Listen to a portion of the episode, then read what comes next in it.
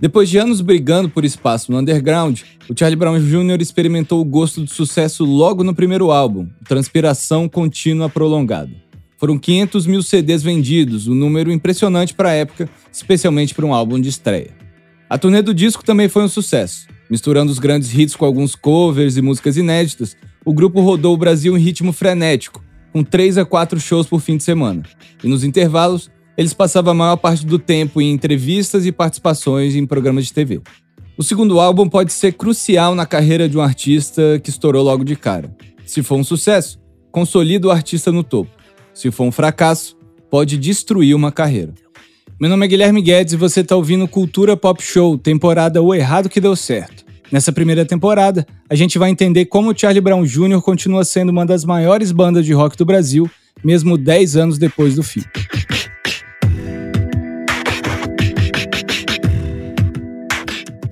No caso do Charlie Brown, o jogo estava praticamente ganho.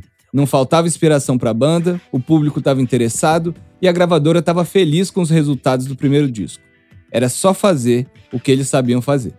Eu fiquei lá um bom tempo, eu acho que eu já era presidente da gravadora, que depois eu fui promovido, a gravadora veio para São Paulo. Esse é o produtor musical Rick Bonadio. E a gente é, ia começar a gravação e o Chorão tinha essa ideia de fazer um disco muito longo. Ah, vamos gravar um monte de música, eu tenho um monte de música. Eu achava que não precisava. De verdade, eu, eu, eu, sempre fui contra essa ideia. Eu falei, mas puta, não precisa 20 e tantas músicas, né? Fora o trabalho que ia me dar, né? Pelo amor de Deus, ia dar um trampo louco. Né? E deu, né? No final das contas, deu.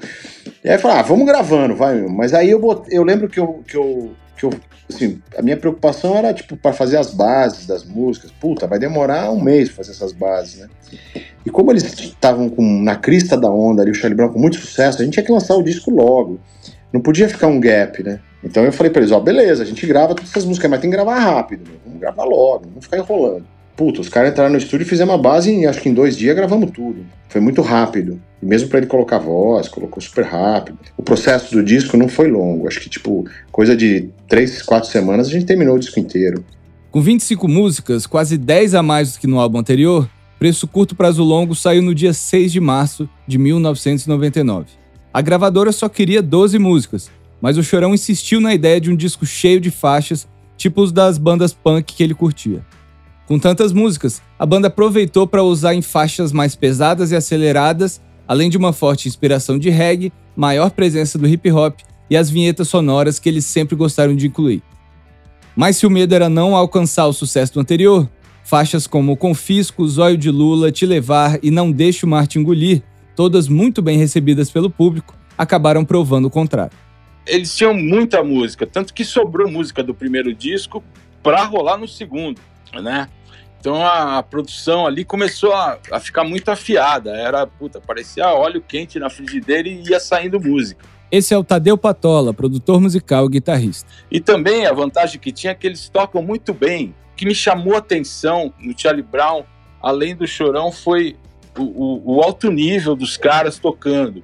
E o Charlie Brown também, eles tinham, pô, eles tinham uma pegada que, pô, era alucinante, era uma parada assim que eu falava, puta, meu, deixa, não vou falar nada. Se for falar alguma coisa aí, é mais para ajudar. Eu podia realmente entrar no estúdio e produzir um disco, não ficar ensinando o cara a tocar, essas coisas assim, né?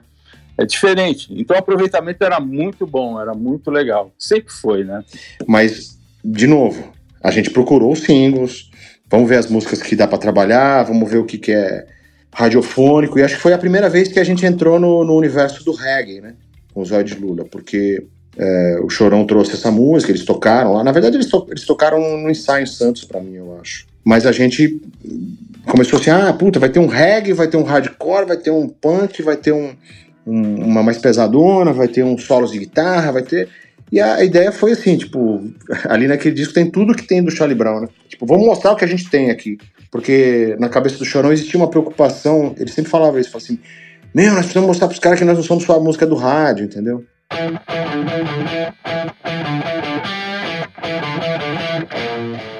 Em outubro de 99, os fins de tarde na Globo passaram a começar sempre ao som do mesmo riff de guitarra, a introdução de Te Levar, música que até 2006 seria o tema de abertura da novela adolescente Malhação.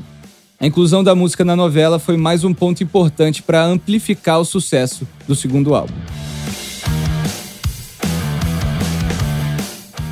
A repercussão do preço curto prazo longo não podia ter sido melhor. Foram mais de 450 mil cópias vendidas, apesar das críticas de parte da imprensa especializada, que, mesmo com elogios à parte instrumental, sempre questionava as letras do Chorão, que muitos consideravam imaturas. Fato é que essas mesmas letras repercutiram muito bem entre os adolescentes e os jovens adultos daquela virada de milênio. O Charlie Brown Jr. atingiu um novo patamar de popularidade. Com a chegada da fama, a banda passou a lidar com novos problemas internos e externos. O ego e a reputação de todos estavam em xeque, como lembra Graziela Gonçalves, viúva do Chorão. Eu acho que é interessante a gente colocar que assim, a vida muda, né? A vida de cada um deles ali, individualmente, mudou. O padrão de vida mudou, aquilo que se fazia com puta tesão até outro dia, hoje já era um saco. Então, pegar avião toda hora, que era uma novidade, que era uma legal, puta, amanhã a gente tem voo tal hora. Então, isso individualmente já vai criando um desgaste grande. E esse desgaste é um efeito cascata, ele vai tirando a sua paciência e a sua tolerância para uma série de outras coisas. E os egos se inflam às vezes também, né? Nós não somos perfeitos. Falo de, do Alexandre e falo de todos eles, né? Sempre tem um momento que alguém acha que tá podendo mais, que não, que não é assim. Então, e como o Alexandre é um cara muito combativo, é, acabava saindo algumas faíscas entre eles. Enquanto o álbum se espalhava e a banda tentava processar tudo o que estava acontecendo, Chorão recebeu a notícia de que o pai dele, Geraldo Abrão, havia sido diagnosticado com câncer. Fábio Bolota, amigo do Chorão, lembra bem de como a conexão com o pai era especial para o vocalista. Eu, particularmente, não conheci o pai dele, pessoalmente, mas ele sempre fez questão de deixar claro que ele tinha um carinho muito grande né, pelo pai dele é, sempre foi algo muito importante para ele. Ele desde sempre, desde lá de trás, do começo, antes de tudo, ele falava: não, eu ainda vou cuidar da minha família, ainda vou ser capaz de cuidar da minha família. E ele era um filho meio, ele não era o caçula, ele era um quase antes do caçula, ele era aquele filho que não recebia aquela atenção total, ele sempre buscava muito a aprovação do pai dele, porque o pai dele achava ele um louco, vagabundo e tal, amava. Nossa, o seu Geraldo era uma pessoa muito especial, muito querida mesmo, como a dona Nilda também. É, a dona Nilda sempre muito carinhosa, apoiava tudo, sempre foi, tiveram uma relação mais assim tranquila, né? Apesar dela não morar em, não morar em Santos nessa época. Mas com o pai dele era uma busca de aprovação, ele queria ser bem sucedido para dar orgulho para aquele pai. Após o fim da turnê Preço Curto Prazo Longo, a banda podia tirar umas férias, parar para entender a nova vida mas eles preferiram não perder o timing e logo foram para um estúdio trabalhar no terceiro disco do Charlie Brown. Quer dizer, não foram exatamente para um estúdio. Na verdade, a banda alugou uma casa que hoje não existe mais, no Jardim Acapulco, um condomínio de frente para o mar no Guarujá, litoral de São Paulo. Depois de algumas adaptações improvisadas, a banda estava pronta para poder criar os rascunhos das músicas novas. Amigos e músicos convidados estavam sempre por ali. A criatividade andava lado a lado com as brigas e as discordâncias. Então o terceiro disco foi uma coisa assim muito tumultuada, porque eles se viram meio sozinhos e falaram: bom, agora a gente o que, que vai fazer? Vamos construir um quartel-general aqui em Santos para a gente ensaiar as músicas desse disco e poder entrar no estúdio mais preparado, né?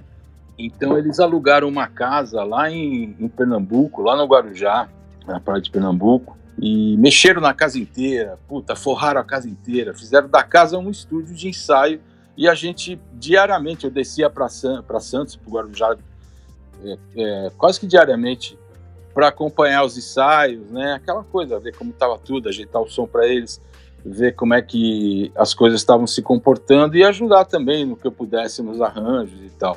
Mas a coisa estava meio tensa. O terceiro disco foi bem tenso por causa disso. Algumas semanas depois do início dos ensaios, Chorão soube que o pai dele havia sido internado. Em poucos dias, seu Geraldo faleceu e o luto tomou conta do Chorão. A produção do disco foi temporariamente suspensa. Abalado, o Chorão se isolou por meses e as pessoas em volta dele chegaram a suspeitar que ele não teria mais interesse em continuar na banda. Ele queria muito dar orgulho para aquela família, ele queria ser aquele cara, sabe? Porque ele se sentia muito desacreditado desde sempre. Então ele falou: não, um dia isso vai mudar. Então quando ele perde o pai dele, graças a Deus ele já estava numa condição que ele conseguiu dar uma vida melhor já para a família e para o pai dele, mas foi uma perda que eu diria que ele nunca superou. Apesar de ainda muito sensível, eventualmente Chorão decidiu voltar ao Guarujá para terminar o terceiro disco da banda. E aí, em novembro de 2000, o Charlie Brown Jr. lança Nadando com os Tubarões. O carro-chefe foi o single Rubão, o dono do mundo, que narra a história de um cara que não tinha nada, mas que mudou de vida depois de achar uma carteira recheada de dólares. Pouco depois do lançamento do disco, a banda estaria novamente nas manchetes das publicações especializadas em música, mas não pela música, e sim por um boicote ao maior festival do país.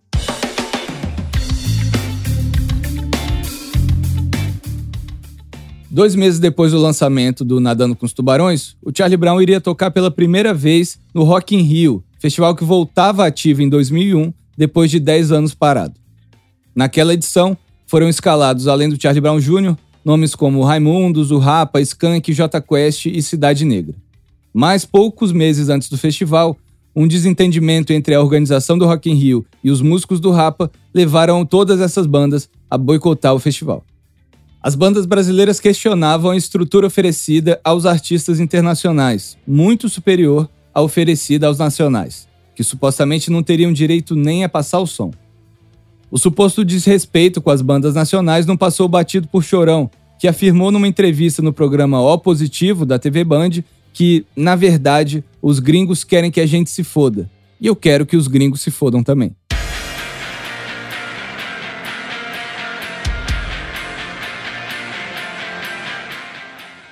Mesmo sem Rock in Rio, a banda conquistou o prêmio de melhor videoclipe de rock com Rubão, o dono do mundo, no MTV Video Music Brasil, o que levou o Charlie Brown aos Estados Unidos para o MTV Video Music Awards, o VMA, a edição internacional do prêmio. A banda seguiu na estrada e conseguiu divulgar bem o terceiro álbum, mas o clima já não era o mesmo. Aos poucos, Chorão foi assumindo explicitamente a liderança do Charlie Brown, centralizando a maior parte das decisões nele mesmo.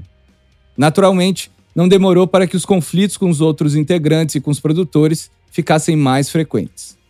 Tanto que terminou esse terceiro disco, Nadando com os Tubarões, eu falei, ó, eu tô fora também, não quero mais, porque o cara tava numa intransigência total, de um jeito lá que ninguém aguentava ele, nem a banda. Ele mandou o Thiago embora da banda nessa época, saca? É, eu peguei e saí também, porque eu falei, ah, meu, eu não quero mais saber disso não. E tanto que ele foi fazer o, o quarto disco com o Carlinhos Bartolini, que era amigo da gente, né? E que o Carlinhos começou a ir no estúdio também. Como ele viu que não tinha mais, ele não tinha, ele não, não me tinha mais, não tinha mais o Rick, não tinha pô, tinha o Thiago, tinha saído da banda. Ele falou: Ó, vou fazer esse disco aí como um power trio produzido por outro cara, né? Que foi o, o 100%, 100 Charlie Brown. Cansado da rotina estafante da estrada e das brigas constantes, Thiago saiu da banda. Há quem diga que ele saiu por decisão própria e há quem diga que ele foi expulso. De qualquer forma, a saída do Thiago não foi bem aceita por Chorão. Como alguém poderia pular do barco justo agora que, depois de tantos anos de luta, o sucesso finalmente era real? Ficou um clima ruimzão. Também porque o Thiago, o Thiago é, ele, ele não aceitava muita coisa do Chorão e ele mais ou menos começou a dar uma de porta-voz lá pros caras, né? E, e no final das contas sobrou para ele.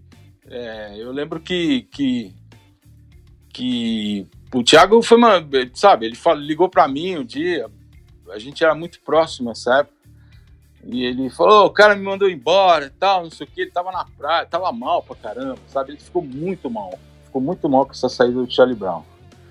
Não, ele ficou super chateado, assim, porque eles saíram meio brigados, né? O Alexandre não era um cara fácil. Eu não.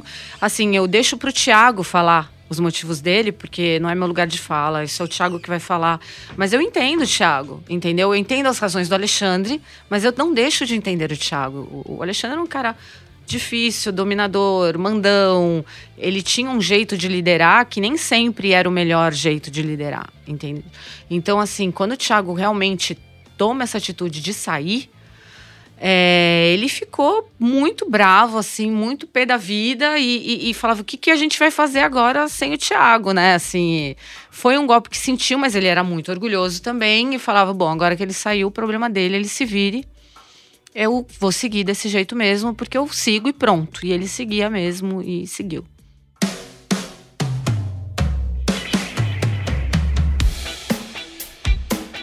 Sempre em ritmo frenético, o Charlie Brown não pisou no freio, mesmo com todos esses contratempos. Ainda em 2001, mesmo processando a saída do Thiago, o grupo, agora um quarteto, decidiu entrar em estúdio novamente. Mas dessa vez ia ser diferente. Gravado no Rio de Janeiro, pela primeira vez sem o apoio de Rick Bonadio ou Tadeu Patola, o álbum teria uma sonoridade mais crua, com a banda toda gravando junta na mesma sala. O quarto álbum do grupo, 100% Charlie Brown Jr., Abalando a Sua Fábrica, saiu apenas um ano depois do antecessor. O nome expressava a vontade do Chorão de reafirmar o presente e o futuro da banda em meio a tantas dificuldades. Com muita influência do punk e do hardcore, deixando o rap um pouco de lado dessa vez, o disco conseguiu emplacar alguns sucessos como Hoje Eu Acordei Feliz, Sino Dourado e Como Tudo Deve Ser, como a linha de baixo excepcional do Champion. Mas o maior impacto foi o do primeiro single, a comovente Lugar ao Sol. Sem palavrões, gírias e com uma maturidade surpreendente para os críticos do Charlie Brown, a música foi muito bem recebida pelo público e foi o motivo de um encontro marcante entre Chorão e a comunicadora Sara Oliveira, que na época era VJ da MTV Brasil. Ao longo dos anos em que trabalhou na MTV, Sara entrevistou o Charlie Brown diversas vezes. Constantemente, ela anunciava os clipes da banda no programa que ela apresentava, o Disque MTV, que trazia os clipes mais pedidos pela audiência. O Chorão, uma vez, chegou para mim. Ele ia muito no disque, né? E ele ficava muito em primeiro lugar, como você disse, na parada. Aí, uma vez, é, ele ficou na parada com Rubão, que é um clipe que eu acho machista, misógino. Eu não gosto desse clipe. Aí, uma vez, ele tinha voltado, acho que do Japão, foi lá falar comigo e tal, não sei o que. Aí, acabou a entrevista. Ele falou assim para mim, em off, tá? Você não anuncia Rubão da mesma forma que você anuncia Pitch. E da mesma forma que você anuncia um Los Hermanos. Aí eu falei para ele: não, é, imagina, é meu jeito. É, ele falou: não, eu te conheço e não é a mesma coisa. Você não me acha um bom compositor como você acha Marcelo Camelo, como você acha Pete. Aí eu falei assim, da onde você tirou isso? Chorão, você é um super. Meu. Aí eu falei toda a importância dele para aquela audiência do Disque e como eu admirava ele como artista. Aí ele chegou para mim e falou assim: Tá, mas eu vou te mostrar umas músicas novas que eu tô escrevendo. Eu falei, beleza. Achei que ele fosse voltar, porque ele sempre ia para lá, passava lá, tomava um café, tomava uma cerveja ali embaixo, no, na real. Aí eu saía do ao vivo, normalmente eu saía do meu. Normalmente não, todos os dias eu saía do meu ao vivo e eu ia pra faculdade, correndo. Porque eu chegava atrasada, era ali do lado. Eu fazia rádio e TV. Nesse dia, o chorão tava meio me segurando tal, não sei o que. Eu falei, eu tenho que ir. Tem... Pra onde você vai? Vou pra faculdade, vou pra, pra FAP. Ele tá. E eu fui. Eu fui pra aula tal. É, quando acabou a aula, esse, dia a aula acabou mais cedo. Tava uma muvuca na frente da FAP. O que, que tá acontecendo? O que, que tá acontecendo? Gente, o chorão tá na porta da FAP. Mas, gente, uma muvuca. É inesquecível isso pra mim. Eu olhei o chorão assim. Aí ele fez assim pra mim, Sara! E daí ele fez, vem aqui. Aí eu falei, gente, eu fui. Aí, assim, na época não tinha esses smartphones para as pessoas ficarem tirando foto tanto. Era. Tinha, mas não era. Aí, tinha gente que tinha câmera, e as pessoas começaram a gritar. Gente, era o chorão, você não tá entendendo? Era o chorão em frente a uma faculdade de, de comunicação. Aí eu fui e falei, fala, chorão. Eu não acreditava, Gui, que o chorão tava na frente da FAP. Falei, o que, que ele veio fazer aqui? Vamos lá para o meu apartamento? Falei, oi? Ele, quero te mostrar os negócios. Aí eu falei, tá. Mas chorão, eh, ele, não, vamos, vamos, Sarinha, vamos, vamos. Eu falei, tá. Eu falei, gente. Aí eu falei com um amigo meu que tava ali, falei, vamos comer. A Mainha não podia ir, já minha Mainha, essa minha amiga, não podia ir. Eu fui com um amigo meu. Aí eu cheguei lá, ele tinha um apartamento perto da, da, da Fábio, perto da MTV também, que ele alugava. Porque ele ficava mais em Santos, mas ele também ficava em São Paulo. Tava uma confusão aquele apartamento, tinha caixa de pizza, tinha letra de música, não sei o quê. Aí ele me deu para ler Um Lugar ao Sol. E ele falou: Eu te trouxe aqui para você ler essa música. Aí eu li, aí ele tocou, assim, cantou um pouquinho, tocou um pouquinho. Tava desafinado o violão, tava, ficou bravo que tava desafinado. Aí eu falei, nossa, que, can que canção linda, Chorão, que letra linda. Aí ele falou assim para mim: é, eu vou gravar. E eu vou fazer um clipe lindo. E você vai anunciar no primeiro lugar. E você vai me achar muito foda. Aí corta, no ano seguinte ele gravou e ele lançou. E eu, quando fui anunciar na primeira posição, eu fiquei tão emocionada e ninguém entendeu nada, porque eu nunca contei essa história. Eu fui contar essa história agora só. E eu lembro de eu chamando o lugar ao sol, assim, falando, nossa. E realmente ele levou a sério, assim, ele era esse cara, sabe?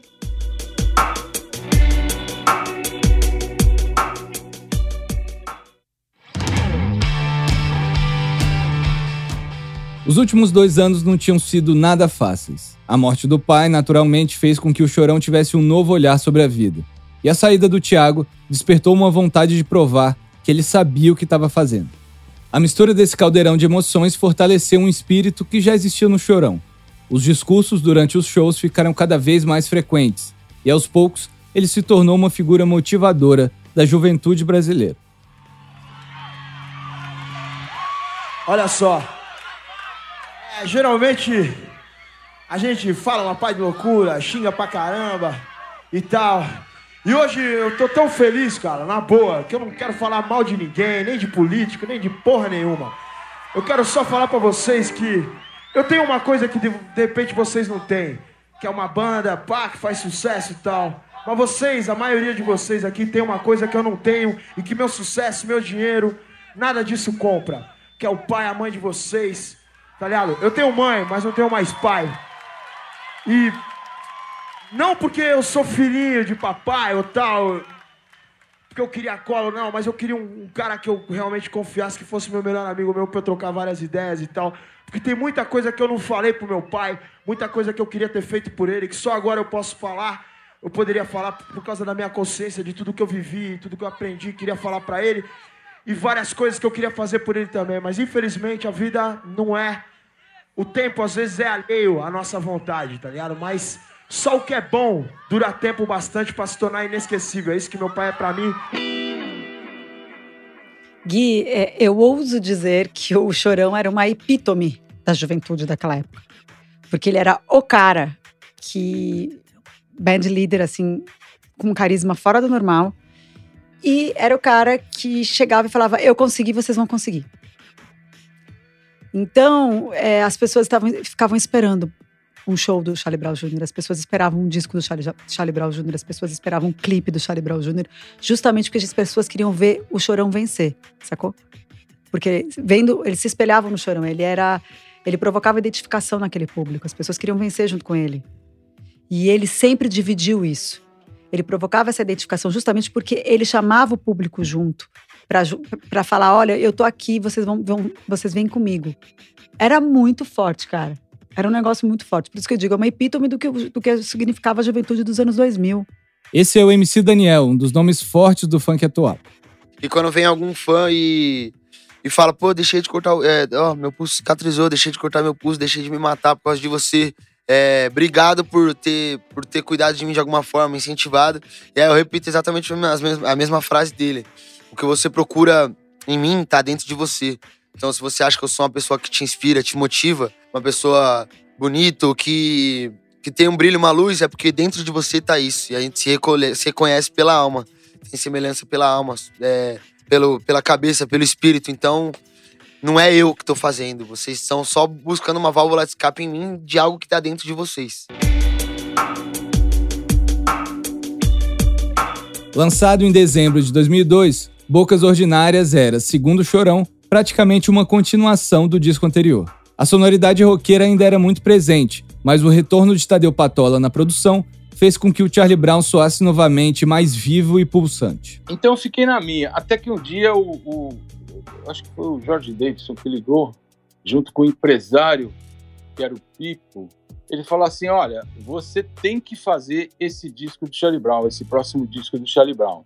Eu falei: Porra, mas eu tenho que fazer por quê? Ele falou: Porque você tem que fazer, você é o único que entende os caras, você tem, tem tato para lidar com os caras. Até cheguei e falei: Porra, eu tato, né? Imagina. e aí eu cheguei para eles e falei, ah, tudo bem, se quiser eu faço, só que para ficar louco tem que valer a pena, né? Aí, Aí eles me, me deram um, um, uma coisa legal, me deram um adiantamento legal. Eu, eu conversei com os caras da, também. Já não tinha o Thiago nessa época, tinha só o Marcão. Era Marcão, Campeão, Pelado e Chorão. O Chorão já estava com outra outra vibe também, estava com outro approach é, é, em, em, relação a isso e tal. Viu que já tinha aquela fase lá, já estava passando pouco, tinha, que tinha que baixar a bola, senão ele ia começar a perder campo e que a vida não era assim, né? E a gente acertou um negócio legal para fazer o, o Bocas Ordinárias, que foi um disco super tranquilo dentro do estúdio. E o Champion, você ter uma ideia, o Champion chegou no estúdio, ele matou todos os baixos em duas horas, ele matou os baixos da, da, do disco, sabe? Chegou lá super afiado, sabendo o que ia fazer e tal, todos ali. Estavam muito compenetrados, inclusive o Chorão. Então foi tudo bem. Como aquele disco foi bem, e estava todo mundo feliz, e, e de repente a coisa com, começava a andar direito, eu via o Chorão feliz também, eu via o Chorão, porra, mais, mais aliviado, né, de tudo aquilo que ele sentia. O nome Bocas Ordinárias surgiu de uma provocação de um crítico português que usou a expressão para descrever o desfile incessante de palavrões em um show do Charlie Brown no Festival Sudoeste, em Portugal, em 2002. Entre os grandes sucessos do álbum estão os mega hits Papo Reto e Só por uma Noite. Até então, vivendo seu auge, a banda recebeu um convite surpreendente. Um convite que se transformaria no projeto mais popular e de maior alcance do grupo até então. Em 2003, o Charlie Brown Jr. reuniu sucessos, raridades, faixas inéditas e algumas versões no inesquecível Acústico MTV, tema do nosso próximo episódio. No próximo episódio, a gente entende como foi a gravação do lendário acústico MTV Charlie Brown Jr. e como o conteúdo da MTV ajudou a impulsionar o crescimento da banda.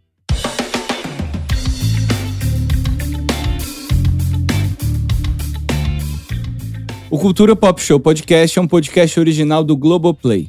Eu sou Guilherme Guedes, apresentador da primeira temporada, intitulada O Errado que Deu Certo. A produção é da Mood Content. Produção executiva assinada por Amanda Morim e Igor Açafrão. Direção de Igor Açafrão. Coordenação de produção por Giovanna Frioli, gerenciada por Amanda Morim. Assistente de produção, Carolina Moura. Argumento, por Igor Açafrão. Roteiro, por Luísa Mainardes. Pesquisa, por Guilherme Guedes e Luísa Mainardes. Produção de áudio, We Do Music. Diretor de áudio, Cezinha Matos. Montagem e mixagem, Guto Teixeira. Trilha original, Cezinha Matos e Guto Teixeira. Gravado nos estúdios Mood. Pela Globo, Eric Bretas assina como diretor-geral de produtos digitais e canais pagos.